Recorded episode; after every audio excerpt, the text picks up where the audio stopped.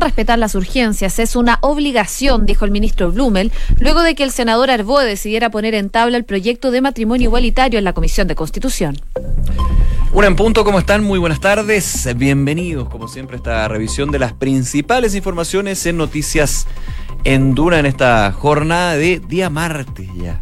Día martes, sí. Día martes 10 de septiembre. Me pierdo, es que Ocho días faltan para el 18. Ah, lo único que importa. Lo único que importa a estas alturas del año. Sí, para los que van a poder celebrar. No, es igual. Ah, no, lloremos. No, no estoy llorando. Igual, igual voy a tener opción.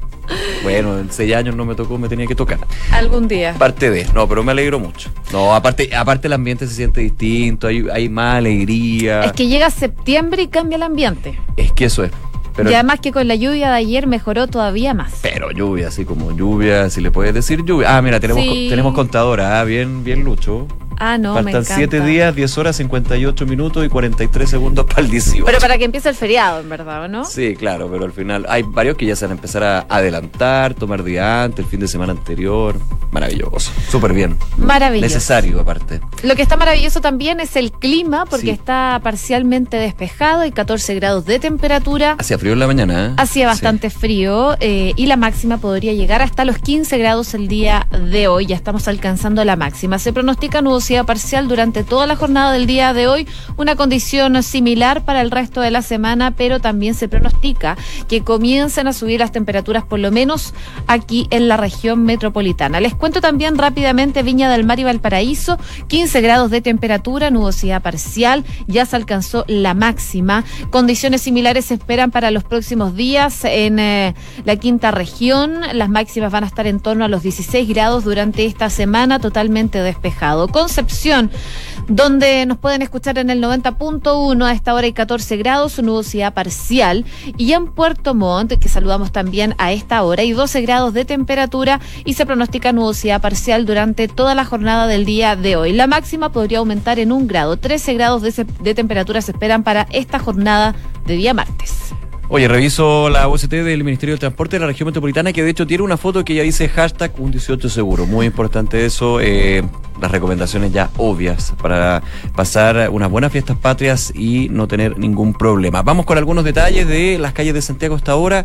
Tránsito de Avenida Macula al norte desviado en Avenida Grecia y al sur en Eduardo Castillo Velasco por disturbios en la esquina de Macul con profesor Juan Gómez Milla. Esto es la comuna de Ñuñoa entonces por una serie de disturbios. Hay desvíos atentos entonces en eh, lo que es eh, Macul con profesor Juan Gómez Millas. Además, semáforo apagado en Portugal con Curicó. También en Padre Hurtado con Santa Marta y Padre Hurtado con Balmaceda. Y otra información que dice acá la UST, colisión múltiple en Américo, Vespucio al sur, pasado Dublé Almeida en Ñuñoa. Ojo con eso, hace 59 minutos lo consignaba aquí en su cuenta de Twitter la UST del Ministerio del Transporte de la región metropolitana. Y ojo Valparaíso, porque anuncian un accidente de tránsito en Quilpué, específicamente en Avenida Freire, en el sector Belloto Centro. Está la pista derecha ocupada en dirección al centro de la comuna, así que a tener precaución si tienen que pasar por esa zona de Quilpué. Una de la tarde con cuatro minutos, vamos a los titulares de esta jornada de martes aquí en Noticias en Duna. Con una mayoría oficialista se conformó la comisión encargada de analizar la pertinencia de la acusación constitucional en contra de la ministra de Educación Marcela Cubillos en la Cámara de Diputados. El sector que impulsa la acusación en contra de la titular de Educación contará solo con May Torsini de Revolución Democrática, mientras que el oficialismo tendrá la mayoría de la instancia, con dos parlamentarios de RN y dos de la UDI. El presidente Sebastián Piñera promulgó la nueva ley de financiamiento de las Fuerzas Armadas. El mandatario, sin embargo, adelantó que a esta ley tendrán que acompañarla en el futuro próximo otras leyes, como la que regula la carrera militar, la nueva ley de inteligencia y la ley que modernizará la justicia militar. El ministro Gonzalo Blum le aseguró que no es una opción respetar las urgencias, es una obligación. Esto luego de la decisión del senador Felipe Arboe de poner en tabla la discusión del proyecto de matrimonio igualitario. Esta mañana en Duna, el titular de la SECPRES dijo que así como a nosotros se nos exige ser muy rigurosos en cumplir nuestras facultades, apelamos a que el Parlamento sea riguroso en cumplir las suyas. El mercado rebajó por octava vez consecutiva la estimación del Producto Interno Bruto de este año y lo ubicó en dos y medio. Sin embargo, los expertos consultados por el Banco Central mantuvieron sus proyecciones para 2020, fijando un crecimiento de 3,1%. Y antes de las 9 de la mañana de hoy llegó hasta el despacho de la jueza Romy Radenford, la esposa del general en retiro del ejército, Humberto Oviedo, a prestar declaración en calidad de testigo por el llamado caso viajes. Marianne Stegman eh, tendrá que aclarar los viajes que realizó el extranjero y que habrían sido financiados con dineros fiscales. Después que Argentina tomara la decisión, el Ministerio de Agricultura y Riego de Perú informó que se frenaron las importaciones de productos y subproductos aviares desde Chile luego de detectarse casos de gripe aviar. Esto pasa luego que, a través de un comunicado del SAC Nacional, que detectó un foco de la enfermedad detectado en una planta de engorde de pavos en la comuna de Los Nogales, en la región de Valparaíso. China eliminó los límites de inversión extranjera en las bolsas y bonos. El país asiático eliminó el límite total de compras extranjeras de activos de 300 mil millones de dólares, de los cuales aproximadamente dos terceras partes siguen sin usar. La oposición británica protestó por la suspensión del Parlamento de ese país hasta el 14 de octubre. La Cámara de los Comunes se paralizó luego que los diputados no apoyaran la petición del primer ministro Boris Johnson de adelantar elecciones generales al 15 de octubre, dos días antes del Consejo Europeo. Michelle Bachelet denunció el asesinato de personas que se manifestaron en contra de Daniel Ortega en Nicaragua. Los hechos se produjeron en el departamento de Jinotega y en al menos tres casos se confirmó que las víctimas habían participado activamente en las protestas del año pasado, detalló la alta comisionada de la ONU para los Derechos Humanos. En Wall Street crearon un índice para medir el impacto de lo que publica el presidente Donald Trump en las redes sociales. Una amplia gama de activos, desde acciones a derivados, sufrieron cambios en su dinámica debido a los dichos del presidente norteamericano en la red social. Y el ministro japonés de Medio Ambiente afirmó que se tendrá que verter agua radioactiva de Fukushima al mar. Desde el accidente ocurrido tras el terremoto del año 2011, la empresa propietaria de esta central ha acumulado más de un millón de toneladas de agua contaminada y se espera que quedará sin espacio para el año 2022, por lo que se están buscando soluciones al respecto. Hoy a las diez y media de la noche, Chile jugará ante Honduras su segundo y último amistoso de esta fecha FIFA. Reinaldo Rueda haría debutar a Jan Meneses y Cristian Bravo y el capitán sería Claudio Bravo. Gary ya fue presentado oficialmente como el nuevo refuerzo del Boloña de Italia. En la instancia, el central de La Roja comentó que prefirió no estar presente en la convocatoria de la selección porque quería estar listo para asumir de buena manera la llegada al equipo italiano. De la tarde con ocho minutos, vamos a las noticias del día de hoy y por supuesto que sigue generando información la acusación constitucional presentada contra la ministra de Educación, Marcela Cubillos. Hoy, eh, dentro de los pasos administrativos, será relevante saber el nombre de los cinco parlamentarios que van a revisar los méritos, la base, el fondo finalmente de esta acusación constitucional levantada por el Partido Socialista y apoyada por una amplia mayoría de la oposición. Fue así que en la Cámara de Diputados se dio cuenta de esta acusación en sala y luego se hizo el sorteo de los nombres de quienes van a eh, van a integrar esta comisión especial que tendrá que pronunciarse sobre el fondo de esta cuestión. Así, ¿quiénes son los diputados? Maite Orsini, de Revolución Democrática, Pedro Pablo Álvarez, de la UDI, Hugo Rey, de Renovación Nacional, Catalina del Real, de RN, y Celso Morales, de la UDI. Obviamente, aquí queda claro que la comisión revisora es, en su mayoría, del oficialismo y solamente una diputada de la oposición, en este caso Maite Orsini, de Revolución Democrática del Frente Amplio. Así es, llamó la atención los nombres de este sorteo, al momento de sortear los nombres de los parlamentarios que van a tener que integrar esta comisión especial, que, eh, como sabemos, va a tener que pronunciarse sobre la procedencia del libelo acusatorio en contra de la titular de educación. Si bien Chile Vamos eh, celebró, por supuesto, la mayoría que tuvieron en esta instancia, dos de la UDI y dos de RN, la convicción de que se forme la comisión ad hoc eh, respecto de si hay o no sustento jurídico para impulsar el libelo no es vinculante y va a tener que ser la sala de la Cámara la que finalmente defina el destino de esta acusación constitucional. Así, desde hoy, la ministra Cubillos tiene 10 días para presentar su defensa personalmente o por escrito ante esta comisión y desde ese momento la instancia va a tener 6 días para poder emitir un un eh, pronunciamiento. Vencido ese plazo con o sin informe, la Cámara va a tener que sesionar diariamente para abordar la acusación constitucional en contra de la titular de eh, Educación. Según lo que se sabe hasta el momento, la ministra de Educación todavía está buscando abogado para la defensa de esta acusación constitucional y al parecer lo está haciendo ella misma. Eh, quien está haciendo este rastreo de quién podría ser el abogado.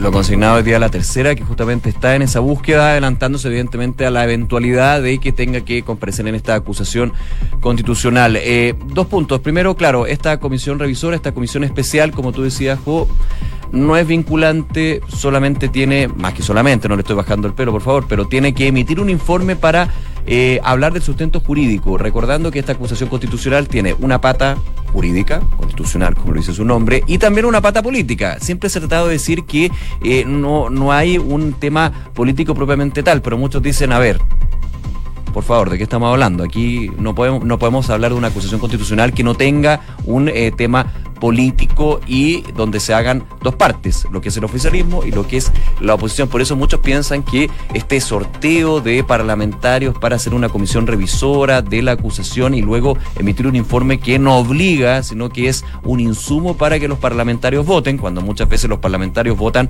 si eres de gobierno o no, o cuando hay una negociación entre las partes, pensando por ejemplo en la democracia cristiana con el gobierno que va a tener que ser una conversación bien eh, profunda. Eh, claro, ¿para qué esto? Bueno, es la formalidad, es parte del proceso cuando se presenta la acusación constitucional. Y por último, también hay otra formalidad que muchas veces se olvida uno.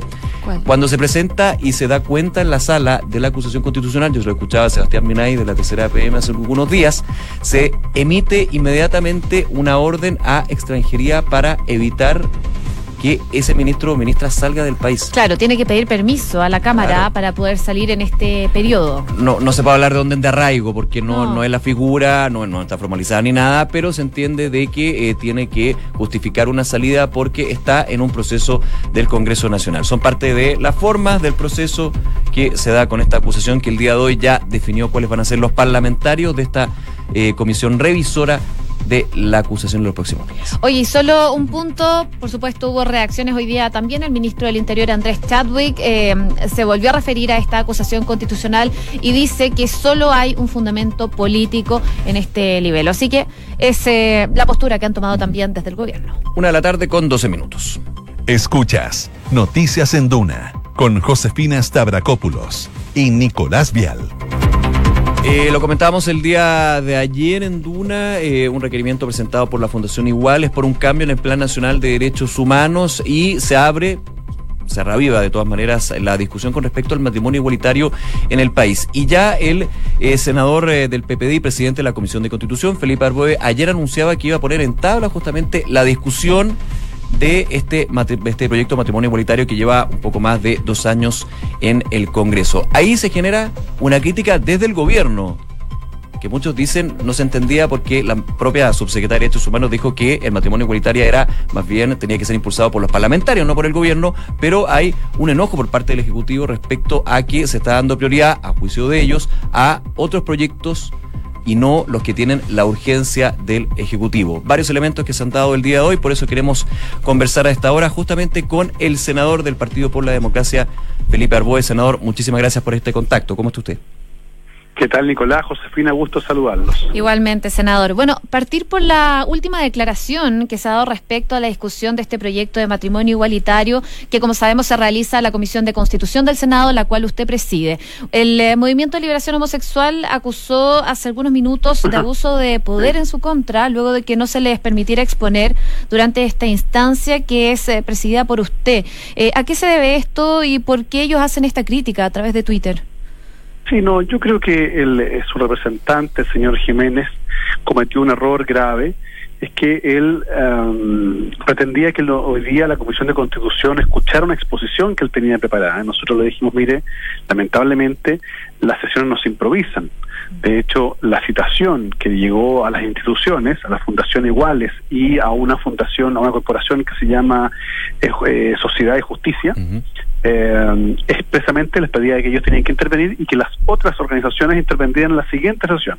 Pero él insistía en, intervenir hoy día y le dije, mire, lamentablemente nosotros somos en la Comisión de Constitución muy rigurosos y así como usted exige que lo escuchen, hay otras instituciones que también podrían exigirme lo mismo, así que hay que, digamos, atacar, acatar el reglamento, razón por la cual le comento que usted estará citado para las próximas sesiones.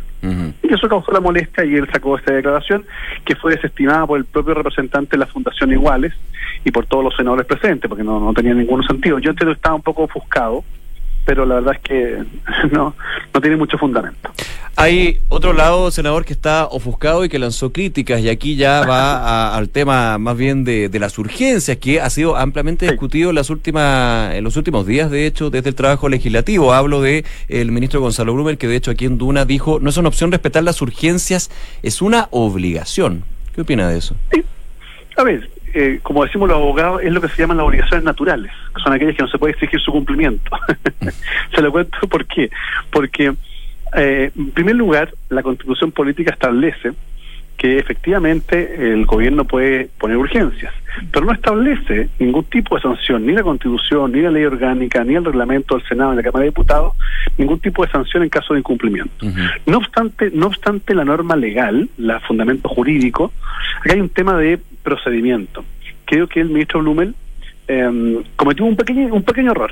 Es que Aquí, en primer lugar, se produjo una, una interpelación de parte de la Subsecretaría de Derechos Humanos que señala, mire, respecto al cambio del Plan Nacional de Derechos Humanos, ella dice, mire, sabe que nosotros no tenemos nada que ver con el matrimonio igualitario, tiene que verlo el Parlamento. El, Parlamento, tiene que, el, Parlamento tiene que discutirlo porque hay un proyecto. Efectivamente. Entonces, inmediatamente lo, lo, que hace uno dice, ya, entonces hagamos lo siguiente, hagamos eh, acojamos el llamado del gobierno y e impulsemos este proyecto. Toma el guante, por así decirlo. Entonces, claro, entonces lo que yo hago es recoger el guante rápidamente, porque aquí hay, se de, apurar las cosas, y tengo el cuidado de ponerlo el día martes y no el lunes. ¿Por qué no el lunes? Porque el lunes se discutía un proyecto eh, con urgencia del gobierno, que es el proyecto de protección de datos personales y por tanto yo no quería retrasarlo. Ah, lamentablemente, esto es un paréntesis, eh, el ministro de Hacienda nos se mandó un eh, WhatsApp a eso de las 2 de la tarde, que no podía asistir ni él ni nadie del ministerio a, la Comisión de Constitución el día lunes, y no pudimos despachar el proyecto porque estaba en Londres con todo su equipo. Chile de ahí, claro. Si, hubiera sabido, digamos, probablemente lo habría puesto el lunes, pero bueno, da, lo mismo.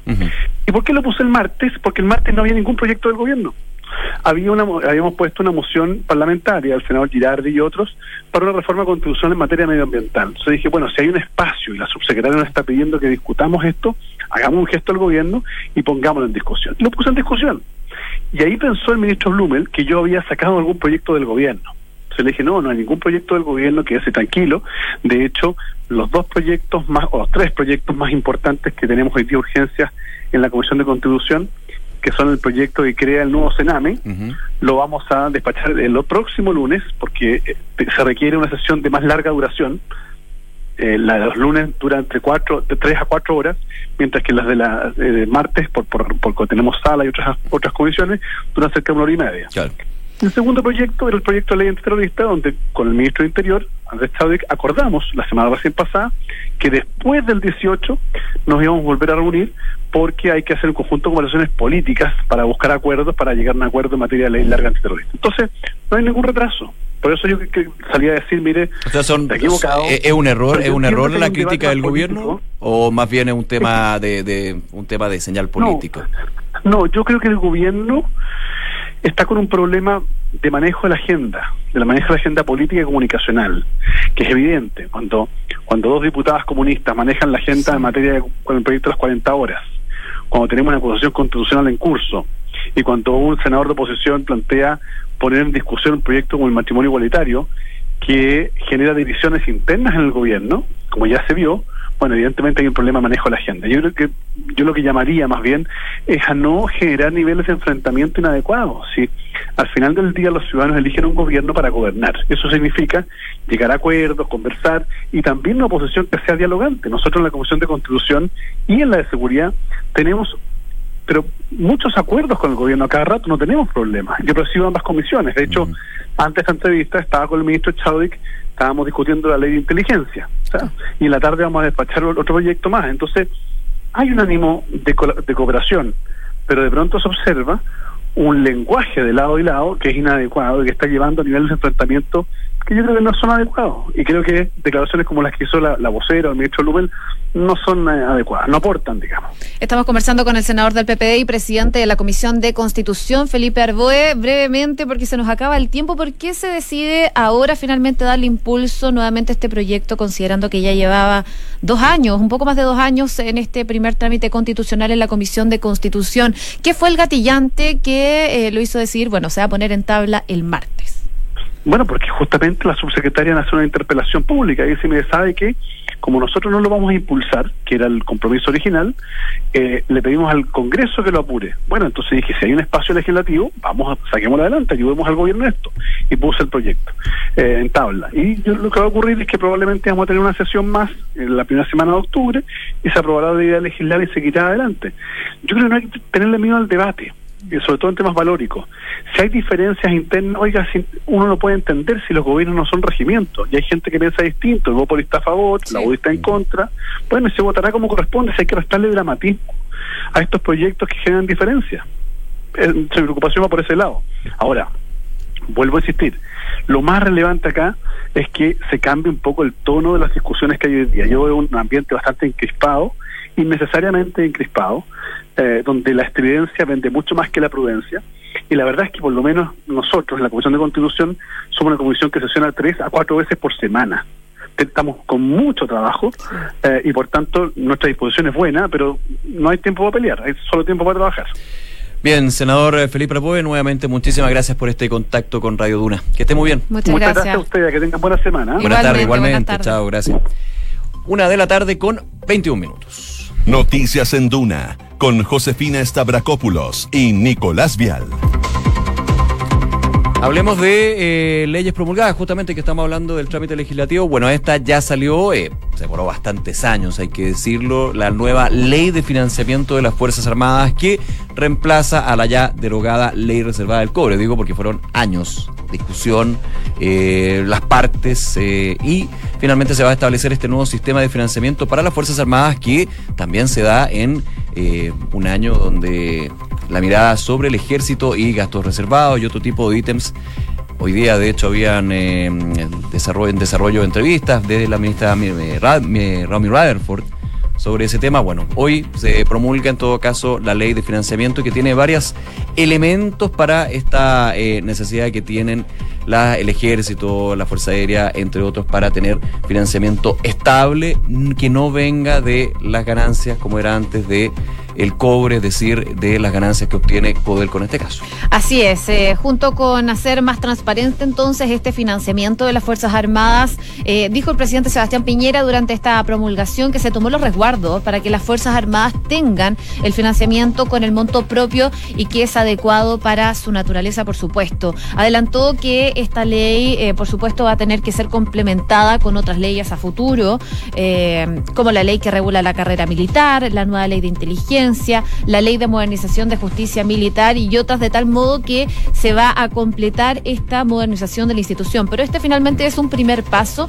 para poder seguir avanzando en lo que es la modernización de las Fuerzas Armadas. Dijo el presidente que todos los países, por supuesto, necesitan tener Fuerzas Armadas con suficiente capacidad disuasiva para evitar siquiera la tensión de que algún otro país quiera atentar contra nuestra integridad o nuestra soberanía. Para ello, entonces, necesitan este financiamiento y es lo que promulga finalmente el presidente Sebastián Piñera el día de hoy, esta nueva ley de financiamiento de las Fuerzas Armadas. Claro, el ministro de Defensa, Alberto Espina, eh, celebraba justamente la promulgación, dijo que este nuevo financiamiento va a tener rigurosos controles y además señalaba no había ninguna justificación para que las Fuerzas Armadas se financiaran por las ventas del cobre, dijo esta mañana. Una de la tarde con 24 minutos. Escuchas Noticias en Duna con Josefina Stavrakopoulos y Nicolás Vial. Y viajamos por el mundo, nos quedamos en Estados Unidos porque nosotros habitualmente comentamos eh, los tweets eh, y mensajes a través de redes sociales que hace el presidente Donald Trump. Está diciendo muy tranquila todas las semanas. Todas las semanas, es verdad, porque siempre el presidente Trump tiene algo que decir y por supuesto ese algo que decir genera repercusiones. Bueno, estas repercusiones van a tener que ser estudiadas y de hecho en Wall Street ya crearon un índice para poder medir el impacto de todo lo que publica el presidente Donald Trump en las redes sociales. Sí, el índice de Volfefe ¿Por qué Volfefe cuando en eh, mayo de 2017 el presidente Trump publicó un misterioso acertijo que decía How, can figure out the true meaning of Copfefe? Era el COFEFE, yo creo que, no sé si alguna vez lo desciframos, pero Nah, nos mantuvo intrigados durante mucho tiempo. Pero terminó eh, JP Morgan, eh, un eh, banco de inversiones estadounidense, aprovechando ese nombre para crear este índice que va midiendo principalmente, no vamos a lo técnico, pero cuál es el impacto que tiene un tuit del presidente Donald Trump en la bolsa de Nueva York, en los distintos derivados, en acciones, en todo el mercado financiero. Y efectivamente es muchísimo el cambio. Eh, de hecho, dice la volatilidad que se ha visto, según los especialistas, en derivados de tasa de interés conocidos como los swaption, que vienen de los swaps, eh, es particularmente evidente en el extremo más corto de la curva, con las tasas a 2 y 5 años más afectadas que los valores a 10 años. Los tweets eh, con palabras claves como China, mil millones, productos, finalmente han tenido un impacto en el último tiempo y eso muestra que ya los mercados no solamente eh, se van funcionando con las señales que dan por una conferencia de prensa, por un informe, por un rumor, sino que por ya no el- los caracteres limitados de Twitter, pero sí por esta red social que afecta, y no ha afectado, de hecho hay que decirlo, precio del cobre, la bolsa, de todo un poco. La guerra comercial, por supuesto, está Sí, causando efectos y eso también se está midiendo respecto a las declaraciones que hace el presidente Donald Trump a través de su cuenta de Twitter con estas palabras claves. Una de la tarde con 26 minutos revisamos los principales titulares de esta jornada de noticias en Duna. Con una mayoría oficialista se conformó la comisión encargada de analizar la pertinencia de la acusación constitucional en contra de la ministra de Educación Marcela Cubillos en la Cámara de Diputados. El sector que impulsa la acusación en contra de la titular de Educación contará solo con Maitor Orsini de Revolución Democrática, mientras que el oficialismo va a tener la mayoría de la instancia con dos parlamentarios de RN y dos de la UDI. El presidente Sebastián Piñera promulgó la nueva ley de financiamiento de las Fuerzas Armadas. Mandatario, sin embargo, adelantó que a esta ley tendrán que acompañarla otras iniciativas en el futuro, como la ley que regula la carrera militar, la nueva ley de inteligencia y la ley que modernizará la justicia militar. El ministro Gonzalo Blumen le aseguró que no es una opción respetar las urgencias, es una obligación, luego de la decisión del senador Felipe Arboe de poner en tabla la discusión del proyecto de matrimonio igualitario. Esta mañana en Duna, el titular de las Express dijo que así como a nosotros se nos exige ser muy rigurosos en el cumplir nuestras facultades, apelamos a que el presidente sea riguroso en cumplir las suyas. El senador Arboe habló durante esta tarde en Noticias en Duna y dijo que no hay que tenerle miedo al debate. Los gobiernos no son regimientos, dijo en cuanto a este proyecto de matrimonio igualitario. Después que Argentina tomara la decisión, el Ministerio de Agricultura y Riego de Perú informó que se frenaron las importaciones de productos y subproductos aviares desde Chile, luego de detectarse casos de gripe aviar. Esto se dio luego que, a través de un comunicado del SAC chileno, se informara de la detección de un foco de la enfermedad en una planta de engorde de pavos en la comuna de Nogales.